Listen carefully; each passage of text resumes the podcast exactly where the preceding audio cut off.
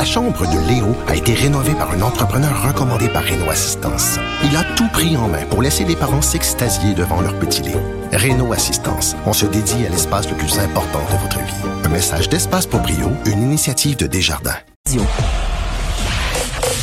Vous écoutez Geneviève Peterson. Cube Radio. Vincent Dessouret là dans un climat euh, boréal tempéré. Oui, ben on est bien dans ton studio, c'est frais, ça fait du bien. C'est parce qu'après Benoît Dutrisac qui tient ça à 16-17, moi je crains que ça un peu. Puis là, quand t'arrives avec Mario, il fait chaud. Ouais, mais là t'as trouvé la température Le parfaite. juste, Je le juste milieu, 22. Oui. C'est notre température. Euh, mise à jour concernant la fermeture du pont de l'île aux Tourtes qui a causé et qui cause encore bien des maux de Hey, tête. c'est le, je, je suis vraiment de tout cœur avec les gens qui nous écoutent, qui Ouais. sont pris dans ce coin-là en ce moment. C'est vraiment, vraiment difficile. C'est vraiment que des mauvaises nouvelles, malheureusement, pour les gens du secteur, parce que d'un, en ce moment là, c'est vraiment pénible. Je regardais euh, euh, traverser là, euh, bon, mettons là, t'es sur l'île, au bout là, tout près du pont, puis tu vas t'en aller à Saint-Lazare. Normalement, c'est 15 minutes. Là, c'est 1h10. Ouais, c'est ça. Euh, si on et souvent ça c'est des sites admettons Waze, là, souvent ça sous-estime un peu le temps euh, passé arrêté. Donc vous avez vraiment des détours compliqués à faire. On envoie entre autres les camions. Euh, Les véhicules sont invités à prendre le pont Galipo comme alternative à l'autoroute 20. Il y a des policiers un peu partout pour essayer de désengorger le réseau local qui est surchargé. Les camions eux sont détournés vers l'autoroute 30. Euh, et là on voit, je- j'entendais notre collègue Yves Poirier qui dit le, le visage des camionneurs est long là. Ben, Euh, surtout qu'il fait 32, là, je comprends qu'on Ouais, ouais. dans nos véhicules, mais à un moment donné, à Mais force t'arrêter, il fait chaud. c'est c'est pénible. Et malheureusement, l'autre mauvaise nouvelle, c'est que ça va être pénible probablement longtemps là, On n'a pas eu d'échéancier, hein, de Bonardel. Il n'a pas été capable de nous dire c'est quand que ça allait se résorber, cette Non, mais entre autres, nos collègues du bureau d'enquête évaluaient à moi plus, possiblement plusieurs semaines. Et à la question à, à M. Bonardel, est-ce que ça pourrait être des mois? Et il n'a pas répondu, mais non, voilà. c'est impossible. Il a répondu qu'il faut, faudrait pas. Euh, euh, ouais. il ben il hein, faut pas, on travaille 24 heures sur 24. Donc, tu sais, on n'est vraiment pas dans des réparations de ce week-end euh, et que ça va être réglé lundi, là, parce que d'ailleurs, le maire euh, de, de, Vaudreuil euh, disait euh, qu'il lui en venait pas, qu'on ait laissé ça aller depuis des années. Mais c'est quoi le problème exactement? C'est les ben, poutres qui ont été installées pour le soutenir qui sont finalement en train de lâcher? Non, en fait, c'est une erreur humaine. Et ce qui est encore plus frustrant, c'est que là, on investit énormément d'argent pour que ce pont qui a été construit en 1960 65 euh, puissent toffer, pardonnez-moi l'expression, mais jusqu'à la construction d'un nouveau pont en 2027. Et là, lors des travaux, on a euh, bon, on, on a fait du forage sur la structure, mais en forant, on a sectionné des tiges du pou- de- des, ti- des tiges dans les poutres. OK. Euh, et, et là, on a été mis au courant de ça chez Transport, Canada, euh, Transport Québec. Mais le forage s'est poursuivi au total. C'est moins une dizaine de poutres qui ont été endommagées. Donc, les poutres n'étaient pas nécessairement si endommagées que ça, mais on les a forées et on les a brisées. Et là, vous comprenez que quand on touche à... Bon, c'est très dangereux. On dit que c'est une faiblesse théorique.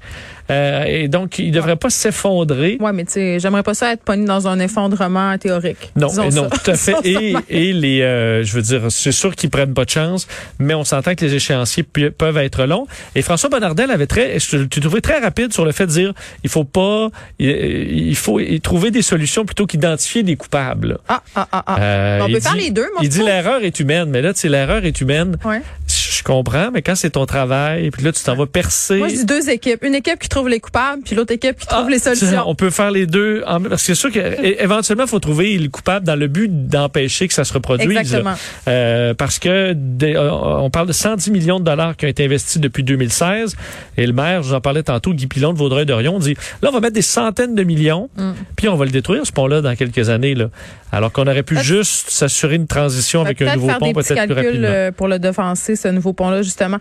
Bon, s'il y a des gens qui ont des velléités de voyage à l'étranger, là, qui s'en peuvent plus, là, que ça leur gratte partout sur le corps, puis qui veulent prendre l'avion, l'Espagne ouvre ses portes. Oui, l'Espagne, deuxième euh, destination touristique mondiale avant la pandémie, ouvre ses portes à tout le monde qui est vacciné euh, à partir du 7 juin. Deux doses ou une dose? Qu'est-ce que, Ben, comment ça va marcher? Pleinement vacciné. Ah! Ah, pleinement vacciné, donc deux doses pour les vaccins, deux doses, une dose si vous avez euh, Johnson Johnson, là, ce qui est ce qui est ce qui est très rare chez nous.